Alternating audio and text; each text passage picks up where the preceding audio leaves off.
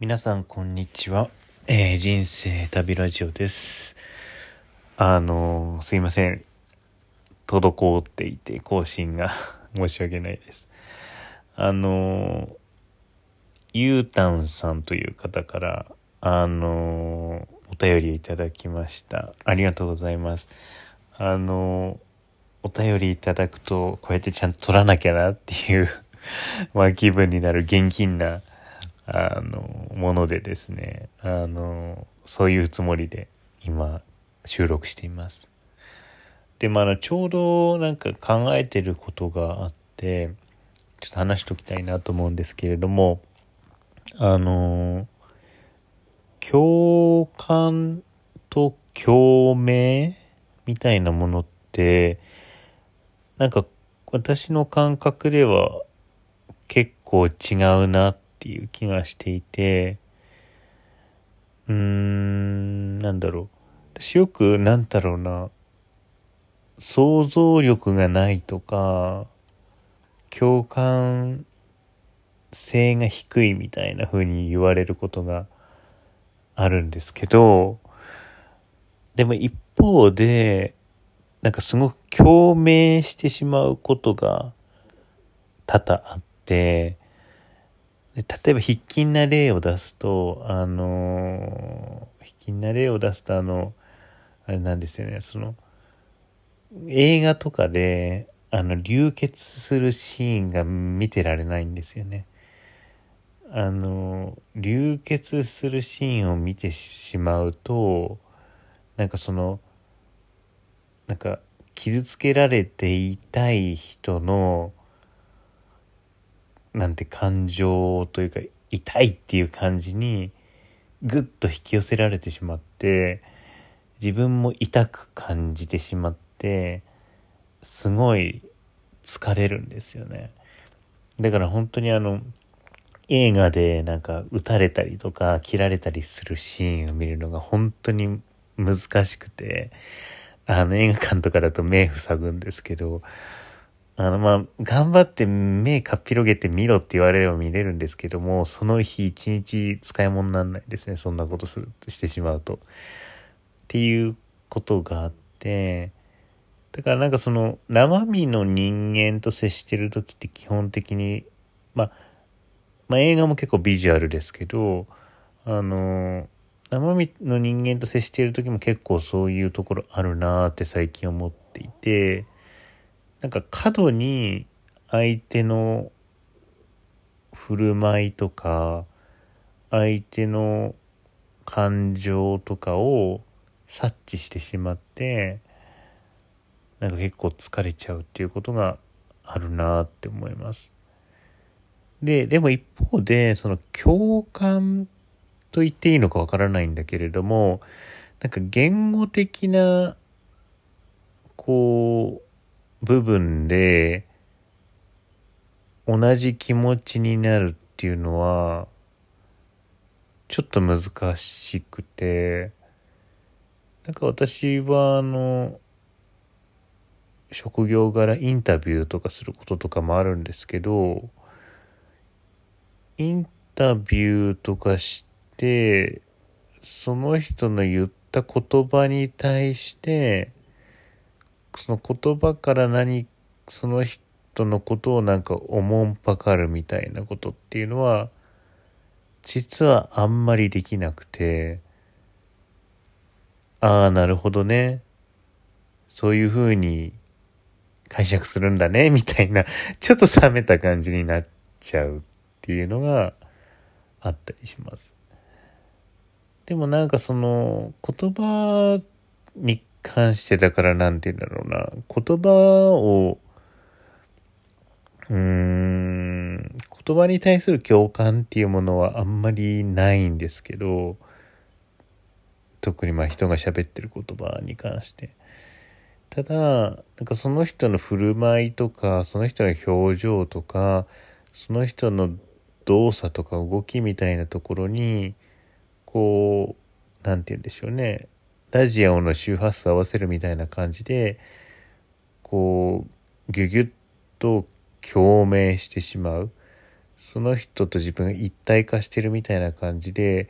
一緒に何か感じてしまうっていうことっていうのは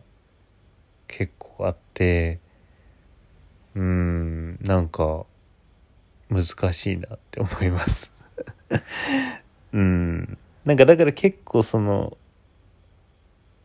そうですね。言葉がわからないところでのそういうコミュニケーションって結構得意だったりするんですけど、まあ、好きか嫌いかで言うとわかんないすごいなんか大変なんでめっちゃやりたいってわけではないんだけど結構得意なところあるんですけどそのノンバーバルなコミュニケーションみたいなのね。まあでも結局だからそれっていうのはその相手の振る舞いとか相手の表情とかそういうのをキャッチする能力が実は高いってことなのかなって最近ちょっと自分を認識しだしたりとかしています。うん。こういうのをだから共感っていうのかな？なんかわかんないんだよな。でも世の中で言われてる共感っていうのはすごくバーバルなコミュニケーションのことを言ってるような気がして、その何て言うんだろう、言語的なコミュニケーションのことを言ってるような気がしていて、なんか言語的なコンテキストに共感するみたいななんかその状況とか文脈とかうーん解釈みたいなところにと同じ意見ですよっていうふうに思うっていうことが共感って世の中的には言われているような気がしてなんかそこはその何て言うんだろうなフィットしないなっていうかなんか自分はそこはなんか弱いなっていうふうに思ってますまあだからそこは鍛えるべきスキルなんだとは思うんだけど、うーん、なんかまあ、ちょっと難しい気がしてます、これ以上は。はい。なのでまあ、でもなんかその、なんて言うんだろうな、やろうと思っても、やろうと思わなくてもやっちゃうその共鳴みたいなスキルは、スキルっていうかな、なんか特性みたいなものは、なんかうまく使えるといいなとは思うんですけどどうしたらいいですかね？こういうなんか周波数合わせるみたいなことが得意な場合って何に使えるんだろう？占い師とかになればいいのかな？とかちょっと短絡的に。あの思ったりもしてますけれども。うん。そんなことをね最近ちょっとよく考えるタイミングがあの重なりました。うん。そう。だからなんかそういうなんだろうな。共鳴するみたいなこととか身体で感じたことをうん自分の中で保持してでそれを頑張って頑張って解釈して言葉にするっていうことをやっていきたいかな。うんって思いますね。そういうことをできるようになったらより人生楽しいのかなっていうふうに思いますのであのそういう精進をしていきたいなっていうふうに思ってます。そうですね。なんかうん。そんな感じですかね。なんか私こういうことを最近すごく感じることが多くて自分でこういうことをしたいなとかしてみたいなっていうふうにようやく最近思えてきたような気がしていてなんかどんどん若返ってるような気がしています。なんかこんなこと自分で言うのも変なんですけど、うん、なんかすごい、なんだろうな。私が、だから中学生の時に、ある種のそのなんだろうな、諦めの境地みたいなところに達してしまったんですよね。で、そこからすごい余生みたいな人生を送ってきたわけなんですけど、なんかようやく、なんか自分で選ぼうとか、選んでいいんだとか、まあ逆に言えば選ぶしかないんだっっていうふうにあの思えるようになってきた気がします。うん。なんかそう。だからもう諦めることに飽きたのかな？うん。そんな気がしますね。あのそう。